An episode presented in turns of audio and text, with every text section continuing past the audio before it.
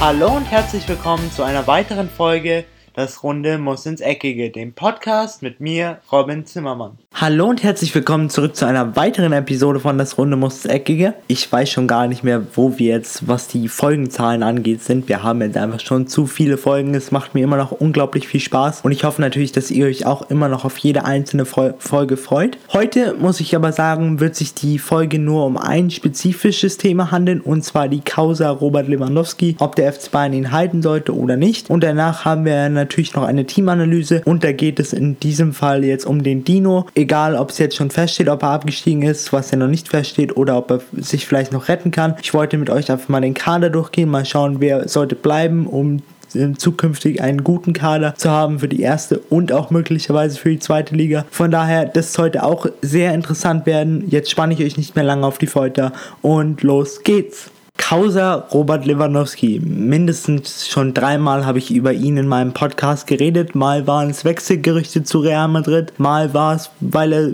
aktuell so gut spielt. Aber jetzt ist eigentlich der Grund, warum ich jetzt wieder über ihn rede, eher ein etwas schlechterer aus, dem, aus der Sicht des FC Bayern oder aus der Sicht der meisten FC Bayern-Fans, gehe ich mal davon aus. Denn Robert Lewandowski hat in den speziell in den zwei Spielen gegen Real Madrid einfach nicht funktioniert. Und da kam dann so ein bisschen die Stimmen auf oder da wurden die Stimmen der Kritiker etwas lauter, die gesagt haben, Lewandowski ist nur ein Stürmer in Anführungszeichen für die Bundesliga und funktioniert einfach nicht mehr auf der großen Bühne in Europa. Und da muss ich sagen, ich stimme Ihnen zum Teil zu, zum Teil bin ich aber auch etwas anderer Meinung, denn ich glaube einfach, dass Lewandowski oder ich bin wirklich davon überzeugt, Lewandowski ist meiner Meinung nach die beste Neun auf diesem Plan Planeten. Klar, wir haben noch Leute wie Harry Kane oder Luis Suarez, aber für mich hat Robert Lewandowski einfach das komplette Stürmerpaket. Er kann passen, er kann dribbeln, was für Stürmer seines Kalibers nicht sehr selbstverständlich sind, außer vielleicht Suarez. Aber was Robert Lewandowski auch noch so stark macht, ist seine Übersicht und seine einfach sein eiskalter Torabschluss.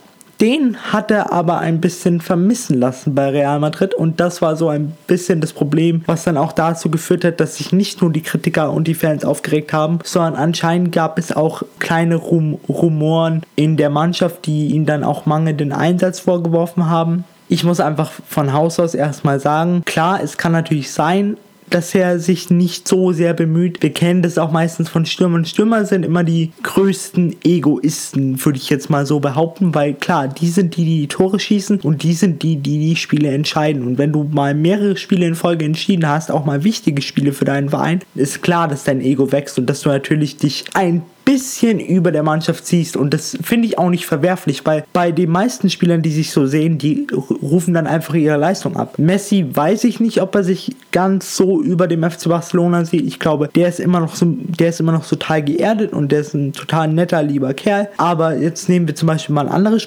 anderes Beispiel wie Cristiano Ronaldo. Cristiano Ronaldo prägt wirklich sein Dasein. Also der der will auch, dass man ihn anhimmelt und er will auch der Beste sein und er will auch, wenn man an Real Madrid denkt, sollte man automatisch an Cristiano Ronaldo denken. Das ist sein Ziel. Klar, manchmal stößt es oder eckt es ein bisschen an seine Arroganz, würde ich jetzt mal behaupten. Aber das, der Unterschied zwischen Robert Lewandowski in den Spielen zu, gegen Real Madrid und Cristiano Ronaldo ist einfach, dass Cristiano Ronaldo Leistung abliefert. Klar, in dem Spiel, in den zwei Spielen gegen den FC Bayern hat er jetzt auch kein Tor geschossen, aber meiner Meinung nach, wenn wir uns zum Beispiel mal die eine Szene in dem Hinspiel anschauen, wo der Ball an den Arm gegangen ist und er im, gegen Süle im Laufduell war, selbst wenn der Ball nicht an den Arm gegangen hätte, was immer noch ein bisschen zur Frage steht, weil manche sagen, es war kein Handspiel, manche sagen, es war ein Handspiel. Trotz dessen, er hat diesen Ball wirklich reingesammelt, muss man wirklich sagen. Und wenn der Schiedsrichter nicht auf Abseits gepfiffen hätte, dann wäre es mal ganz schnell 3-1 für Real Madrid gestanden und dann wäre es im Rückspiel vielleicht nicht so spannend gewesen, wie es dann schlussendlich war. Mein Punkt ist hier einfach, dass Robert Lewandowski, klar, er ist der beste, er ist für mich der beste Stürmer der Welt und er hat sich diesen Titel auch verdient. Ich meine, wer Jahr um Jahr in der Bundesliga meistens über 30 Tore schießt und immer die Torejägerkanone einsammelt, der kann wirklich kein schlechter Stürmer sein. Nur was bei Lewandowski halt ein bisschen fehlt, in den großen Spielen taucht er meistens nicht auf. Und da kann ich auch total die FC Bayern-Fans verstehen und auch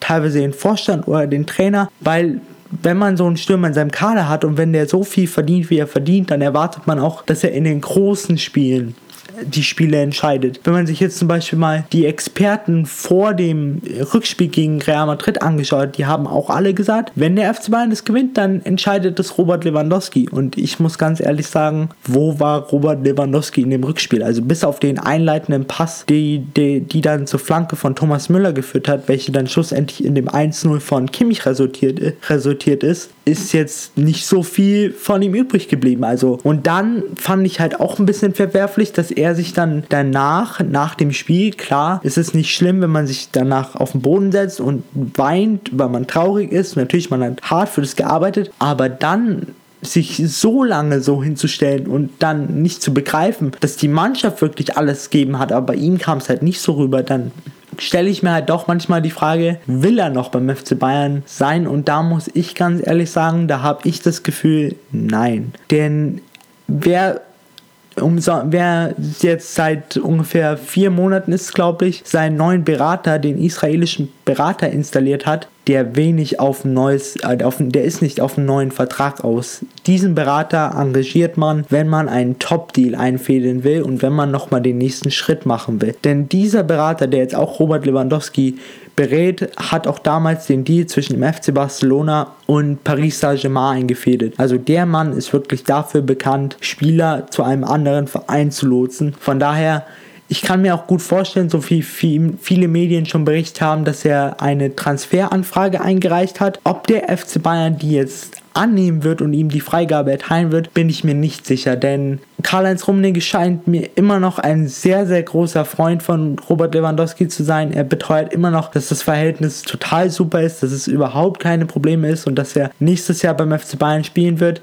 Ich bin mir da nicht so sicher. Also ich muss sagen, auch bei den Sachen, die danach, nach den Real Madrid-Spielen noch vorgefallen sind, mit äh, Jupp Heynckes zum Beispiel, als er in Köln ausgewechselt wurde, hat ja Robert Lewandowski den Handschlag vermieden und das gehört sich einfach nicht. Klar, es kann mal passieren, wenn man um die treue Kanone kämpft oder man ist einfach sauer. Es hat nichts in dem Spiel geklappt, aber dann macht man das trotzdem nicht mit einem Trainer wie Jupp Heynckes. Ich meine, der ist jetzt erst vor einem Tag 73 geworden und ich finde einfach bei so einer Trainerlegende gehört sich das nichts und da braucht man halt ein bisschen Anstand und ein bisschen Respekt, auch wenn es jetzt hart klingt, gegenüber seinem Trainer. Denn schlussendlich, der Trainer ist der Boss, genauso wie es Jupp Heynckes gesagt hat und nicht der Spieler. Der Spieler ist auch nicht größer wie der Verein. Deswegen fand ich auch gut dann danach, dass Jerome Boateng die Causa nochmal aufgegriffen hat und gesagt hat, dass er mehr Respekt von Robert Lewandowski fordert und ich bin da genau seiner Meinung. Robert Lewandowski muss sich jetzt echt in den nächsten Wochen zusammenreißen. Wenn er beim FC Bayern noch spielen will, ist er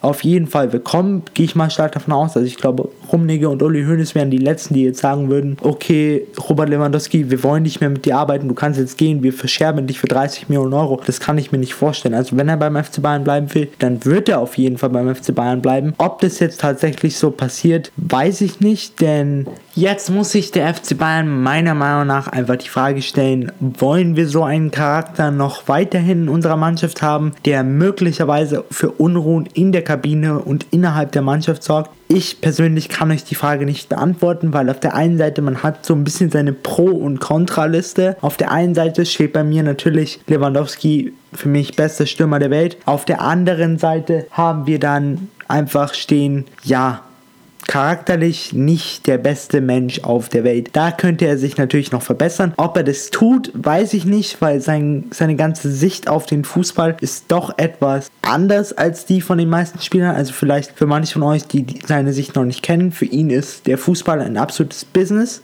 Klar, nichts verwerflich. Fußball ist ein Business am Ende. Unterm Strich ist es auf jeden Fall ein Business. Aber er hat auch mal gesagt, für ihn geht es meistens im Fußball nur darum, wo kann ich auch wenn das jetzt übertrieben klingt, aber wenn man zwischen den Zeilen liest, wo kann ich mehr Geld verdienen, wie kann ich mich weiterentwickeln, wo kann ich die meisten Trophäen gewinnen. Für ihn geht es einfach nicht mehr um Loyalität, was seinen Verein angeht. Für ihn geht es darum, was ist für mich am besten. Klar, es ist schön und gut, es ist gut für die meisten Spieler. Ob das jetzt schön für die Fans ist, wage ich zu bezweifeln, aber schlussendlich liegt die Entscheidung beim FC Bayern München und nicht bei mir. Ich würde ihn auf jeden Fall raten, sich mal mit ihm zusammenzusetzen und sich beide Seiten mal anzuhören, mal zu schauen, ob wir auf einen gemeinsamen Nenner kommen und, oder nicht. Und wenn nicht, naja, dann ist es so und dann werden sich die Wege wahrscheinlich jetzt in der Sommertransferphase auf jeden Fall trennen. Bevor wir jetzt noch zu der Teamanalyse kommen, wollte ich euch nochmal so kurz zwei, drei, vier kleine Namen geben, die möglicherweise meiner Meinung nach Robert Lewandowski beim FC Bayern München beerben könnten. Klar, da haben wir den absoluten Topstar, der jetzt in den letzten paar Tagen, Wochen schon mehrmals in den Medien auftauchte. Wirklich viele Zeitungen haben auch über ihn und das Interesse vom FC Bayern berichtet. Und zwar ist das Paulo Dybala, der, der Argentinier ist aktuell noch bei Juventus Turin unter Vertrag und der hat auch mal angeblich in einem Interview gesagt, dass er von dem Engagement beim FC Bayern nicht abgeneigt sei. Ich sehe das immer noch so ein bisschen schwankend, weil ich bin mir nicht sicher, ob der FC Bayern doch bereit ist, 100 Millionen für einen Stürmer zu zahlen, denn der Argentinier hat immer noch Vertrag bei Juventus Turin. Von daher wird Juventus Turin nicht, ihn nicht für ein Apfel und ein Ei weggeben. Da müsste der FC Bayern doch ordentlich Geld auf den Tisch legen. Genauso wie bei den nächsten zwei Kandidaten, Mauro Icardi und Griezmann. Bei Griezmann hätte man den Vorteil, er hat eine Ausstiegsklausel, also da wäre der Preis fix auf 100 Millionen. Bei Mauro Icardi ist es ein bisschen anders, der aktuell noch bei Inter Mailand unter Vertrag steht. Inter Mailand hat gesagt, sie wollen mindestens 80 Millionen für ihn, aber so gut wie der halt gerade ist und da sie keinen wirklichen Ersatzmann für ihn haben, könnte ich mir vorstellen, dass der Preis da auch auf 100 Millionen steigen würde. Ich muss sagen, für alle drei wäre ich auf jeden Fall begeistert, wenn sie in die Bundesliga wechseln, weil alle drei ihre schönen und guten Qualitäten haben, auch wenn sie alle drei sehr unterschiedliche Spielertypen sind, bin ich mir jedoch sicher, dass sie auf jeden Fall alle drei zum FC Bayern passen würden. Jetzt gibt es von mir noch einen kleinen Geheimfavoriten, bei dem ich mir wirklich gut vorstellen könnte, dass er kommen könnte, denn er erfüllt aktuell so Bayerns Beuteschema. Er spricht Deutsch, er ist jung und er ist Stürmer, er ist schon Nationalspieler und die Frage ist und die Rede ist natürlich von Timo Werder, Werner, der aktuell noch bei RB Leipzig unter Vertrag ist. Ob RB Leipzig ihn zum FC Bayern ziehen lassen wird, also zu einem direkten Konkurrenten, ist dann auch wieder eine andere Frage, denn RB Leipzig ist einer der wenigen Vereine, in der Bundesliga, die, wenn der FC Bayern anklopft, nicht unbedingt verkaufen müssen. Aber wenn der FC Bayern anklopft, kann ich mir gut vorstellen, dass sich Timo Werner da gern dann Wörtchen mitreden würde. Und ich kann mir nicht vorstellen, dass ein Timo Werner, der aktuell so gut ist, dass der ein Angebot des FC, des FC Bayern München ausschlagen würde. Von daher ist das so ein bisschen mein Geheimtipp. Wir werden auf jeden Fall sehen, was in der Sommer Sommertransferphase passiert. Es wird auf jeden Fall eine spannende Causa und ich bin sehr gespannt, was der FC Bayern macht und wie die Bosse des FC Bayern sich entscheiden werden. Jetzt zum Abschluss der heutigen Folge gibt es noch eine kleine Teamanalyse, aber wirklich nur klein und fein und auch ein bisschen anders als die eigentlichen Teamanalysen. Denn heute geht es um den Dino und ich wollte jetzt nicht mehr so wirklich auf den Kader eingehen, denn klar, wir sind jetzt am Ende der Saison, wir haben noch einen Spieltag, den 34., wo sich vieles entscheiden wird, ob der HSV oben bleibt oder absteigt oder in die Relegation muss. Wir werden das auf jeden Fall sehen, aber ich wollte trotzdem, sollte der HSV in die zweite Liga gehen oder in der ersten Liga bleiben, ist es für mich beim HSV eigentlich das Gleiche. Also beim HSV müsste dann eigentlich genau das Gleiche passieren, egal ob man in der ersten oder in der zweiten, in die zweite Liga geht. Denn der HSV ist schon seit vielen Jahren ein Problemfall und es kann einfach nicht sein, dass die Spieler nur, an, nur in den letzten vier, fünf Wochen vor Schluss anfangen, wirklich Fußball zu spielen. Und da kann man mir auch nicht sagen, das liegt nur am Trainer, dass sie davor schlechte Trainer hatten. Hatten sie nämlich, weiß Gott nicht. Sie hatten Markus Gistoy, der wirklich ein guter Trainer ist. Danach hatten sie noch weitere Trainer und ganz ehrlich, also es kann nicht am Trainer liegen. Auch wenn man jetzt ähm, sich den aktuellen Trainer anschaut, Titz, der hat ein paar Schrauben gedreht und jetzt scheint es wieder zu funktionieren. Aber mit dem Kader kann man einfach in der Bundesliga nicht das erreichen, was der HSV ja angeblich anstrebt. Und das ist mal eine ruhige und eine entspannte Saison, aber das funktioniert einfach beim HSV seit Jahren nicht mehr. Für mich ist der HSV, um es mal ein bisschen anschaulicher darzustellen, der FC Schalke 04 des Kellers der Bundesliga. Also beim FC Schalke 04, auch wenn sie es jetzt, so scheint es zumindest, geschafft haben, das Ruder ein bisschen rumzureißen in dieser Saison und jetzt auch verdient Vizemeister geworden sind mit Personalien wie Domenico Tedesco, der einfach unglaublich viel Ruhe in den Verein gebracht hat. Immer, ähm, Christian Heidel, der es einfach geschafft hat, die Strippen endlich richtig in die Hand zu nehmen und richtig an den richtigen Strippen zu ziehen. Da scheint es jetzt einfach zu funktionieren. Aber was bei FC Schalke 04 und beim HSV relativ gleich ist, ist diese unfassbar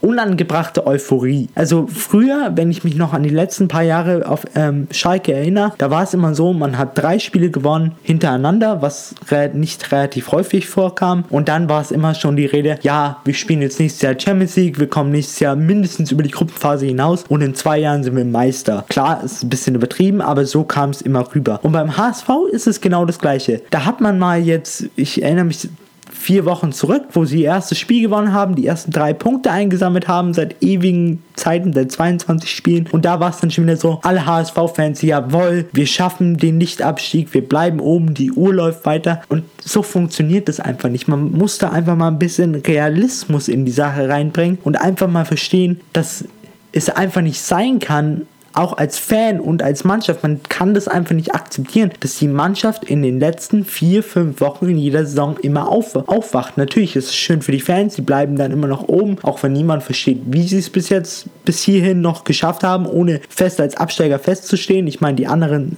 das liegt wahrscheinlich an den anderen, weil die auch so schlecht sind, aber auch in den letzten Jahren da kann man nicht stolz drauf sein. Da würde ich persönlich als HSV-Fan, was ich nicht bin, das kann ich hiermit sagen, aber ich persönlich würde da einfach sauer sein, weil das, ich will das nicht, dass meine Mannschaft über die ganze Saison hinweg leidet und dann irgendwie durch ein magisches Erlebnis, ich weiß nicht, was in ihren Köpfen da vorgeht, aber durch ein magisches Erlebnis wachen sie dann auf einmal auf und dann spielen Spieler wie Luis Holtby oder Aaron Hunt wieder so, wie sie früher bei Wolfsburg, bei Werder Bremen, bei Schalke, wo auch immer gespielt haben und diese Leistung müssen sie einfach mal schaffen, konstant abzurufen. Denn dann bin ich mir sicher, der HSV ist ein guter Verein. Der HSV, die wissen schon, was sie tun. Die haben ja kompetente Leute. Aber irgendwie schaffen sie es einfach nicht mit ihrer Mannschaft. Die haben auch meiner Meinung nach den Fehler gemacht, dass sie zu viele National Na Nationalitäten in ihrem Kader haben. Klar, man hat ein gutes Beispiel mit Eintracht Frankfurt, die es einfach geschafft haben, diese Nationalitäten so zu vereinen, dass es wirklich eine Mannschaft ist. Aber beim HSV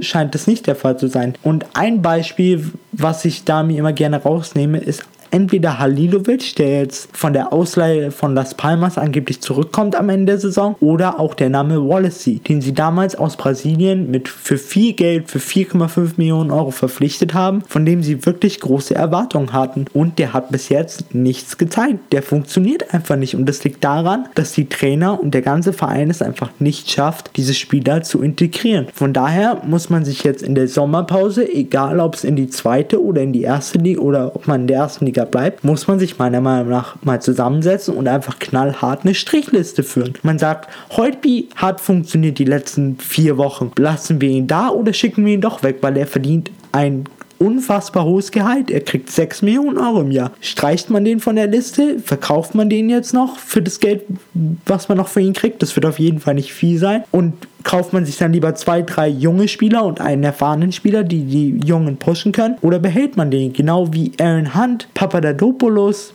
Diekmeyer. Die Liste ist ewig lang, aber man muss sich einfach mal schauen und man muss einfach mal schauen und sich zusammensetzen, was ist unsere Philosophie und was wollen wir erreichen und diese Ziele müssen auch realistisch sein. Ich meine, ich kann mich noch an die Rede des HSV-Präsidenten 2006 erinnern, wo sie gesagt haben, in zehn Jahren wollen wir unter den Top 5 Mannschaften in Europa sein. Wo sind sie jetzt? spielen Relegation, spielen jede Saison gegen den Abstieg, schaffen es irgendwie immer noch, aber lange wird es nicht mehr so weitergehen. Von daher, man braucht eine Philosophie ab sofort. Man muss schauen, mit welchen Spielern man weitermacht, mit welchen jungen Spielern man vor allen Dingen weitermacht. Ich meine, der HSV hat gute Spieler in seinem Kader. Sie haben zum Beispiel einen Van Drongelen, einen Ito, einen Wallacey, der zwar aktuell nicht funktioniert, aber funktionieren kann. Man hat einen Pollersbeck, man hat einen Aogo, man hat wirklich viele Leute, die funktionieren können. Aber aktuell funktionieren sie nicht. Von daher muss man schauen, mit wem machen wir weiter, wer kostet uns zu viel Geld, wer sitzt uns im wahrsten Sinne nur auf der Tasche, bringt aber keine Leistung. Und dann, wie schon gesagt, knallhart eine Strichliste führen. Das ist absolut meine Meinung zum HSV. Ich weiß, es klingt hart, aber ich glaube nur mit diesem, äh, mit diesen, sagen wir mal, wie könnte man es am besten ausdrücken, mit diesen Tätigkeiten kann man den HSV retten und ihn vielleicht in der nächsten Saison aus der Abstiegszone schießen, dass sie vielleicht mal eine ruhige Saison haben, wo sie auf dem 11., 12., 10. Platz landen oder vielleicht sogar einstellig werden. Klar, das ist jetzt schon wieder ein bisschen in die Sterne gegriffen, aber ich bin mir auf jeden Fall sicher, sie können es schaffen, denn sie haben auf jeden Fall die spielerische Qualität dazu. Das zeigen sie jetzt auch unter dem neuen Trainer Christian Titz, der es geschafft hat, an den richtigen Schrauben zu stellen. Aber diese Initiative muss man jetzt erstmal ergreifen und man muss halt knallhart durchgreifen. Das war's jetzt soweit.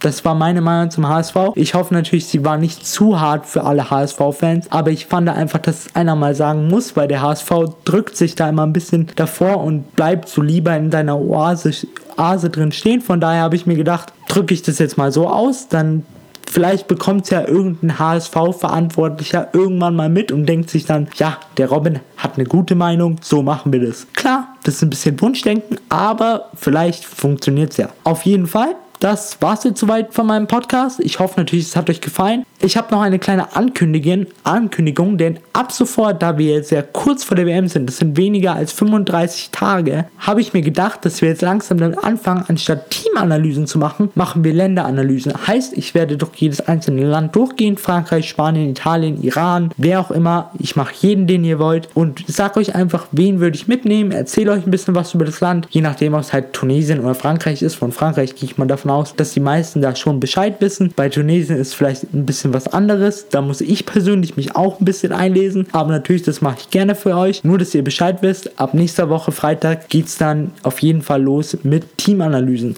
Oder mit Länderanalysen, sollte ich besser sagen. Das war's jetzt soweit.